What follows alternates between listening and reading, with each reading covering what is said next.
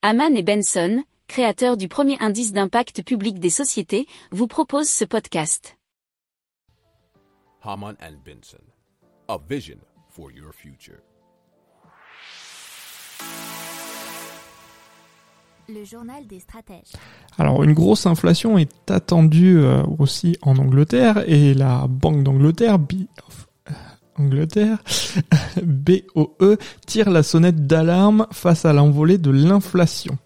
Alors ils vont relever leur taux directeur de 0,25 points de pourcentage à 0,5%.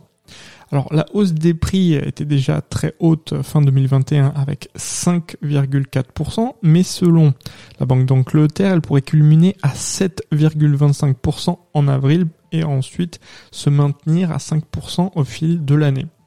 Alors déjà, euh, l'Angleterre a connu une énorme hausse des prix de l'énergie avec notamment une hausse de 54% du plafond des factures d'électricité et du gaz qui ont été annoncées par le régulateur britannique de l'énergie et cela pour les consommateurs en avril. ça fait une augmentation d'environ 700 livres par an et par ménage, hein, environ on va dire 800 euros. Euh, au point de, bah, ça a inquiété le, la, politique, puisque le, le, ministre des Finances britannique, Monsieur Sunak, a annoncé 9 milliards euh, d'aides. Euh, la BOE prévient que l'inflation est aussi galvanisée par un marché du travail déséquilibré, puisque les entreprises ont dû proposer des salaires très élevés pour attirer et surtout conserver leurs employés.